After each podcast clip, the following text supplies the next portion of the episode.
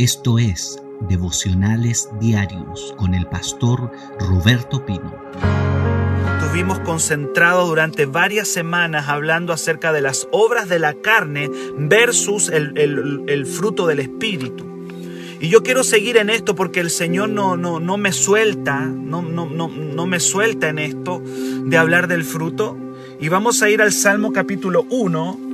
Salmo capítulo 1, el verso 3 dice, serás, será como árbol plantado junto a las corrientes de las aguas, que da su fruto, que da su fruto en su tiempo, y su hoja no cae, y todo lo que hace prosperará.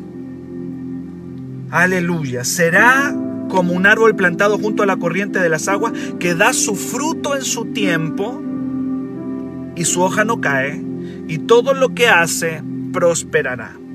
El Salmo 1 es maravilloso, es glorioso, y nos enseña que el fruto es el resultado donde del lugar donde tú y yo determinamos habitar en términos espirituales.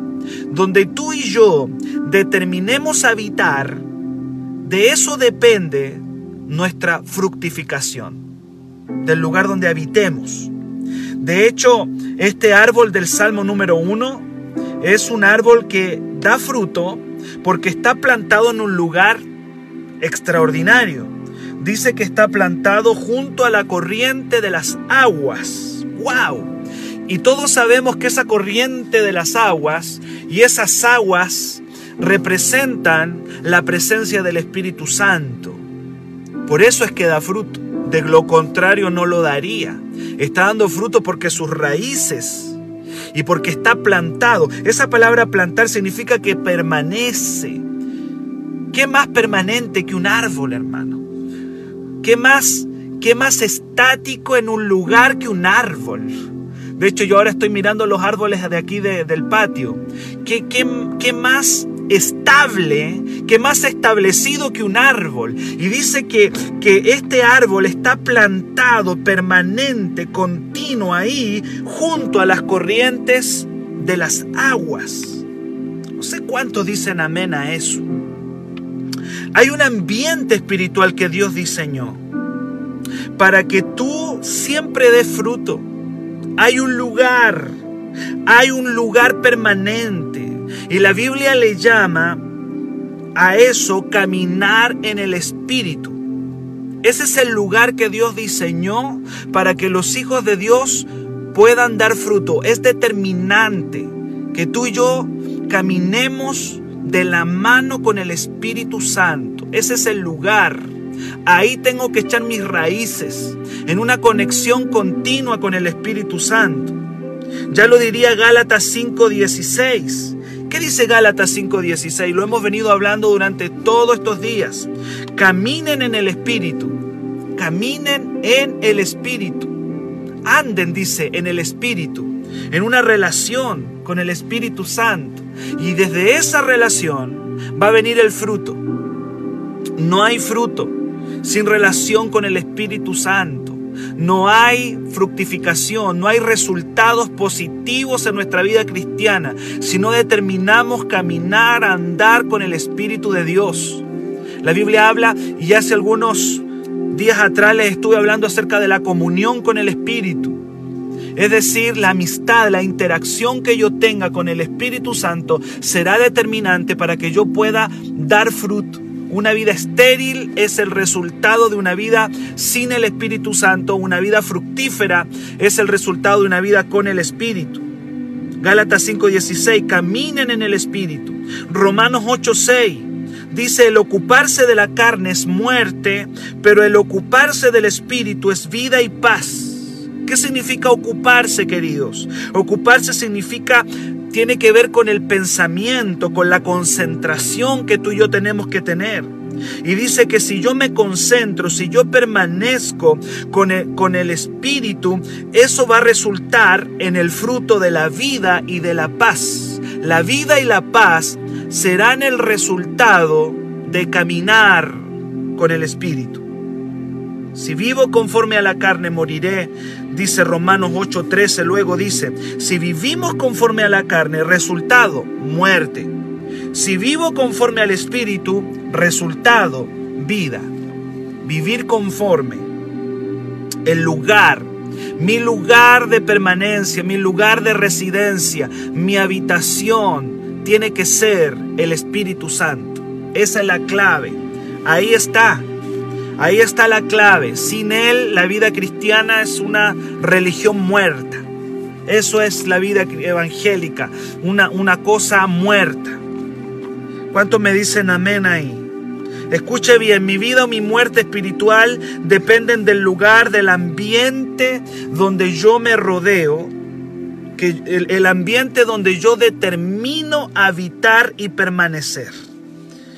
Ambiente. Si usted pudiera, pudiera hoy día eh, poner el énfasis, yo quiero poner el énfasis en la palabra ambiente, hábitat, ambiente donde yo vivo. ¿Qué es ambiente? Bueno, ambiente es todo lo que te rodea, todo lo que te rodea. ¿De qué te rodeas? Durante, durante tu día, durante el día que tú tienes, ¿de qué te estás rodeando? Eso es determinante para dar fruto de quién me rodeo o de qué me rodeo es clave para dar fruto para Dios. ¿De qué me rodeo? ¿Qué es lo que entra por mis sentidos? Lo que me rodea es absolutamente clave para el fruto. Amén. Lo que me rodea. Escuche bien esto. Eso es mi ambiente. Y lo que me rodea condicione condiciona mi bendición o mi maldición, lo que me rodea, ambiente. De ahí viene mi vida o mi muerte espiritual, mi fruto o mi esterilidad, depende del ambiente donde yo me estoy desarrollando, de mi ambiente espiritual. No podemos salir del mundo, dijo Jesús. Ustedes están en el mundo, no son de ahí. Pero yo puedo crear un ambiente espiritual saludable, fuerte, para que yo pueda crecer bien. El ambiente en el cual tú y yo determinamos vivir es lo que va, va a condicionar mi fruto o mi esterilidad. ¿Qué me rodea? ¿Qué entra durante mis horas del día por mis sentidos? Mi ambiente. Hay un, hace un mes atrás, yo estuve predicando acerca de la parábola de la higuera estéril. Está en Lucas capítulo 13. En Lucas capítulo 13 se habla de otro árbol. Aquí habla del árbol en el Salmo 1. Señor como que siempre nos compara con árboles. Por algo será. Siempre Dios nos compara árboles. Y aquí en, en Lucas capítulo 13 verso 6 al 9 habla de un árbol que era una higuera. Lucas 13, 6. Una higuera. Y dice la Biblia que esta higuera no había, no había dado fruto por tres años. Tres años sin dar nada. Lucas 13, Lucas capítulo 13, verso 6 dice, tenía un hombre una higuera. Observe esto, por favor. Plantada en su viña. Esto yo se lo prediqué hace un mes atrás. Y vino a buscar fruto de ella y no lo halló. Estaba plantada en el mejor lugar. Las higueras, las higueras son árboles en la tierra de Israel prácticamente silvestres, crecen en cualquier parte. Y esa higuera no estaba plantada en cualquier lugar, estaba plantada en una viña. No había mejor lugar donde pudiera estar plantada esa higuera. Y quiero decirte que tú y yo estamos plantados en el reino. No hay mejor lugar donde tú puedas desarrollarte. No hay mejor lugar donde pueda crecer tu empresa. No hay mejor lugar donde pueda crecer tu familia. No hay mejor lugar donde puedan crecer tus finanzas. Sí, tus finanzas. No hay mejor lugar que estar plantado en el reino. La higuera está plantada en la viña. Un día el Señor nos tomó y nos plantó en su viña. No hay mejor lugar que estar plantado en Cristo. No existe mejor lugar. Éramos silvestres y el Señor va, nos toma y nos coloca en su, en su viña. Las higueras no se plantaban en las viñas. Las higueras crecían en cualquier parte. Pero no sé por qué este hombre agarró, no sé si la trasplantó, no lo dice la parábola. El tema es que ahora tienes una higuera plantada en una viña. No hay mejor lugar. Sin embargo, a pesar de estar en un lugar extraordinario, la higuera, durante tres años no había dado nada. Nada había dado la higuera. ¿Cómo es que alguien puede estar plantado en el reino sin dar nada?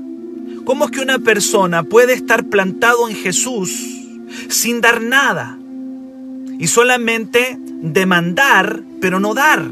De hecho, de hecho el dueño de la, de, la viña le dice al viñador, ahí en el versículo, en, en el versículo 7, le dice, ¿sabes qué? Córtala. Córtala. No, así, tal cual, le dice, córtala, porque me está inutilizando la tierra. Esa palabra inutilizando significa que la higuera estaba succionando, estaba chupando, estaba succionando toda, toda la fuerza de esa tierra, pero no estaba dando nada, estaba solamente recibiendo, pero no estaba dando nada. Y así hay muchos cristianos evangélicos que están en el mejor lugar para crecer.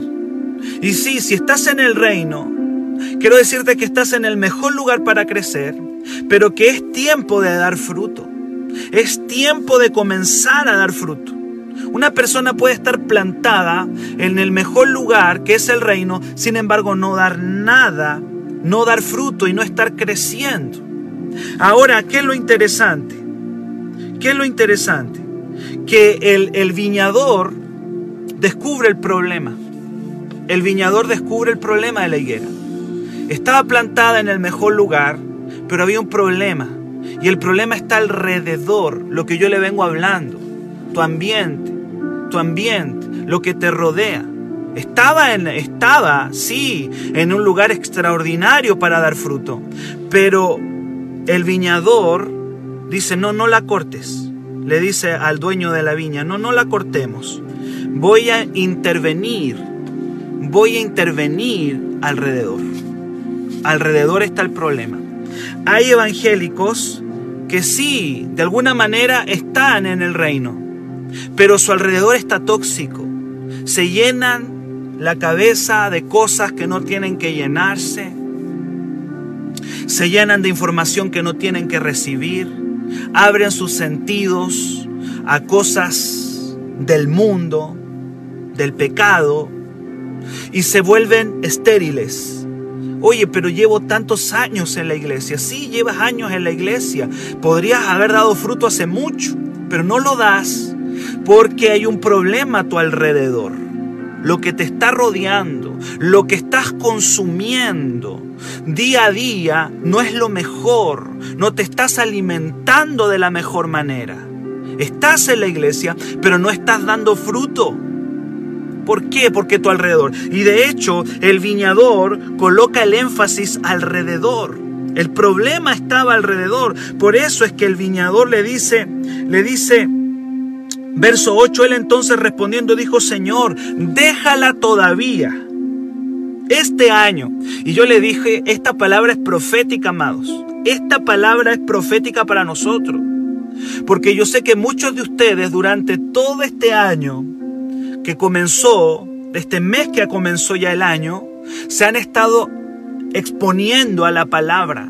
Y él dice, déjala todavía este año hasta que cabe a su alrededor. El viñador dijo, sí, está en un buen lugar, pero es probable que eh, alrededor está el problema. Así que vamos a acabar. Vamos a oxigenar alrededor. Yo me lo imagino tomando una pala, tomando quizás un asadón. No sé si ustedes ubican los asadones. ¿Alguna vez alguien usó un asadón para moler esa tierra que estaría dura. Y él dice, agarró el asadón yo me lo veo ya agarrando el asadón y cavando alrededor de la higuera, me lo veo ya. Y rodeando la higuera, cavándola. Y no solamente cavó y sacó esa tierra dura de alrededor de la higuera, sino que seguramente, bueno, no seguramente, de hecho seguro, lo que hizo fue que la abonó. Y abonó tiene que ver con alimento con alimento alrededor. La expuso a, un alimento y le da alimento, abono, ese abono y le pone abono alrededor. A veces el problema por el cual tú y yo no crecemos no es por el lugar donde estamos plantados, sino porque tú y yo no cuidamos nuestro alrededor. Y hay que ponerle ojo a eso, porque de eso se determina nuestro crecimiento. De hecho, el Salmo 1, que cuando yo comencé diciendo, este árbol que está plantado junto a la corriente de las aguas es el que da fruto. Pero no todos se plantan ahí. No todos se colocan ahí. Queridos y amados, si tú y yo nos plantamos en la presencia de Dios, es imposible que no demos fruto. Si tú y yo caminamos con el Espíritu, si tú y yo nos exponemos a las corrientes de las aguas, es imposible que no dé fruto tu vida. Es imposible que no dé fruto tu profesión. Es imposible que no dé fruto tu negocio. Es imposible que no dé fruto tu familia. Si te expones entonces hay higueras evangélicas que están plantados en el mejor lugar. La gente de Dios debería ser la gente más próspera de la tierra. No me complica decirlo, porque en el reino está todo. La gente cristiana debería ser la gente más fructífera. Y uno dice, ¿y por qué qué pasa? Porque no están cuidando su alrededor. Y el viñador dice, vamos a moler esa tierra dura. Le dice, no la cortemos. La solución no es cortarla, le dice al dueño de la viña. No, no, no la cortemos. Déjame cavar alrededor y déjame abonar. Y yo le dije, año 2021 es un año para dar fruto. Y yo creo que tú comiences a plantarte en Dios, en el Señor. Dice, dice el, el Salmo 1, el Salmo 1 me enseña que el creyente que da fruto es el que cuida su ambiente. ¿Por qué? Porque el Salmo 1, si tú lo te fijas, en el Salmo 1.1 dice, bienaventurado el varón que no anduvo, que no se dejó influenciar por un ambiente negativo. ¿Cuál era el ambiente negativo? Nombra tres. Dice, el consejo de los malos, Bienaventurado el varón que no anduvo en consejo de malos. Luego dice camino de pecadores. Y luego dice silla de escarnecedores, se ha sentado. Es decir, en otras palabras, para hacer esto más sencillo, bienaventurado el hombre que cuidó su ambiente de gente tóxica y de cosas tóxicas. Para hacerlo más claro, feliz, dichoso, porque ese hombre, esa mujer que cuidó su ambiente, que cuidó su alrededor de, la contaminación de los pecadores, del camino de los malos y de los escarnecedores, ese es el que cuidó su ambiente de, de estos elementos tóxicos, es el que a la larga va a dar fruto. Ese va a dar fruto. Pero continuamente tú y yo, como que nos dejamos influenciar por este mundo, nos dejamos influenciar por el consejo de los malos. Nos dejamos influenciar por el camino. ¿Qué significa camino? Comportamiento. Camino es comportamiento en el hebreo. Eso es camino, un comportamiento, una conducta. Silla de ya habla de un lugar, de, un, de, una, de una habitación. Cuando ya estás en la silla es porque entraste a una casa. O sea, lo que comenzó como un consejito, lo que comenzó como abriendo los oídos a un consejo, no te diste ni cuenta y terminaste en la casa. Terminaste en la casa del pecador, en la casa del escarnecedor, de aquel que se burla de, lo malo. que se burla, el escarnecedor representa, acuérdese que estuvimos hablando de las obras de la carne y dice que el amor no se goza de la injusticia. Y eso habla del escarnecedor. Gente que, que, que, que se, se, goza de lo, de lo injusto, de la desgracia de otro. ¿Cómo es que alguien termina sentado con un escarnecedor? ¿Cómo es que alguien termina compartiendo un mate, una once? ¿Cómo es que una persona termina compartiendo, comiendo, riéndose con un escarnecedor? ¿Cómo es que terminó ahí? Es que las fases de la influencia fueron de a poco. Partió escuchando un consejo. Luego vino un, un, comportamiento. Un comportamiento.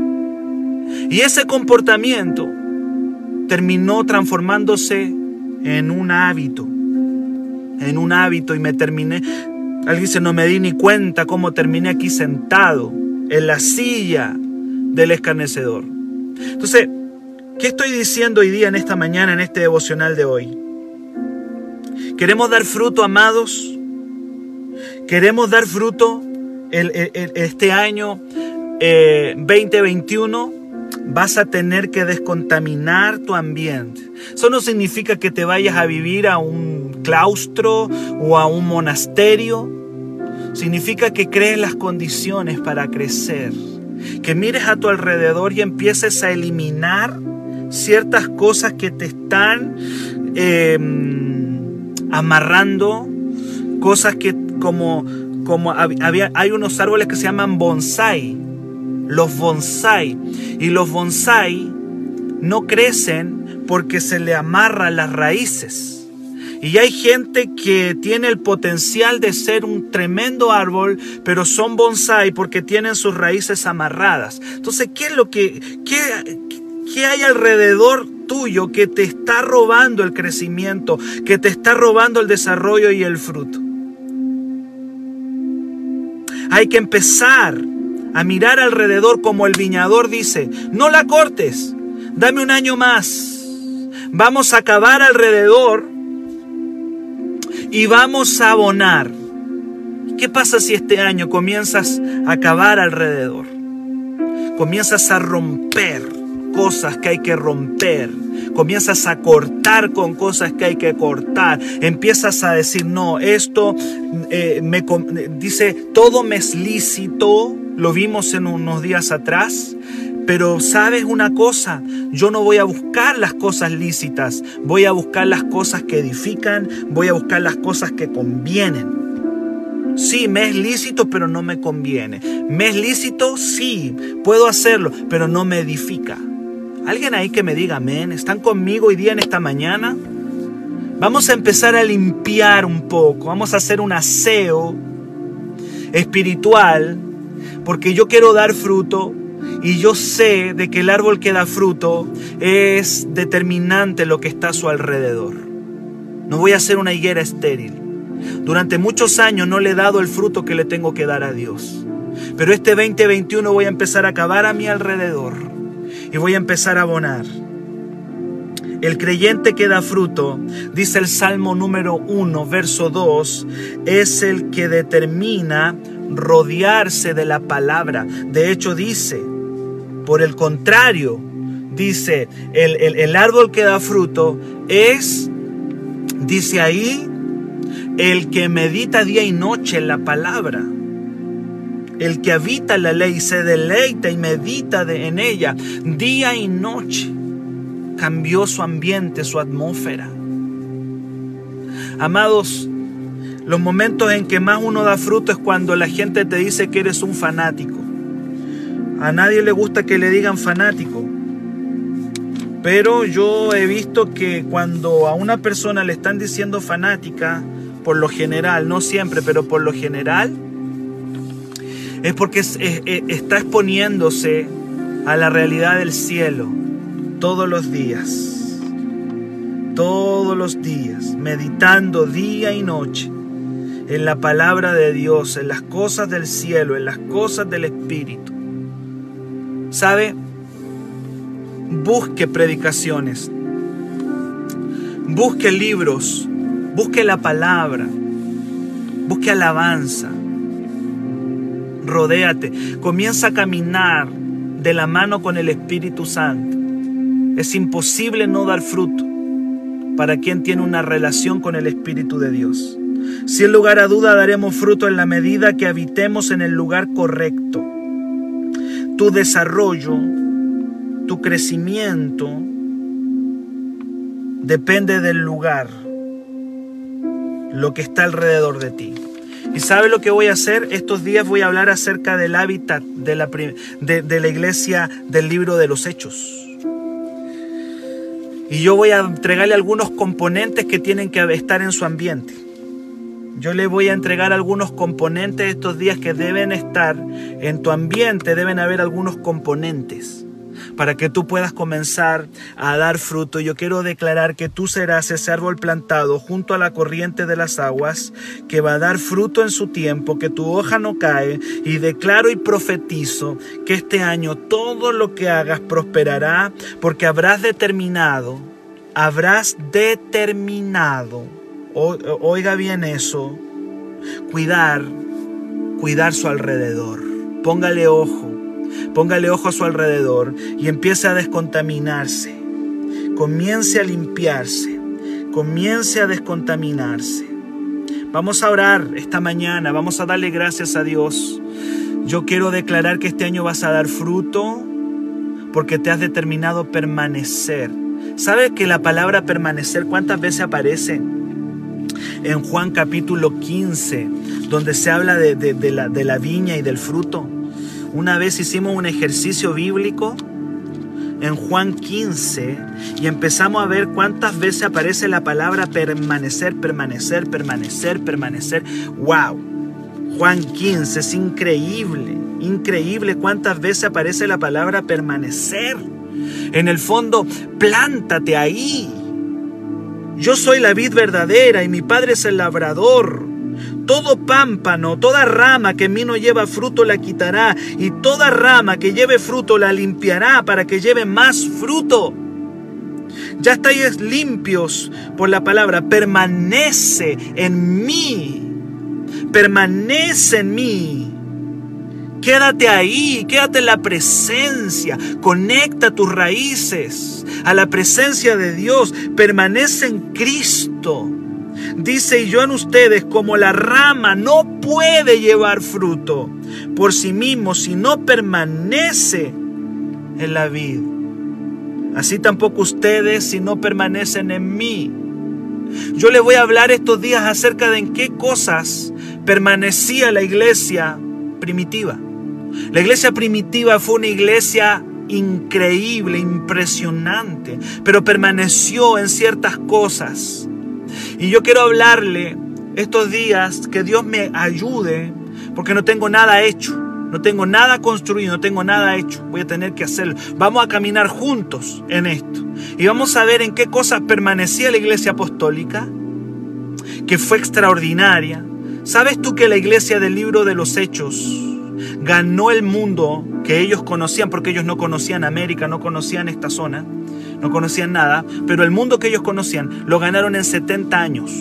En 70 años. En 70 años la iglesia del libro de los Hechos llevó el Evangelio a todo su mundo.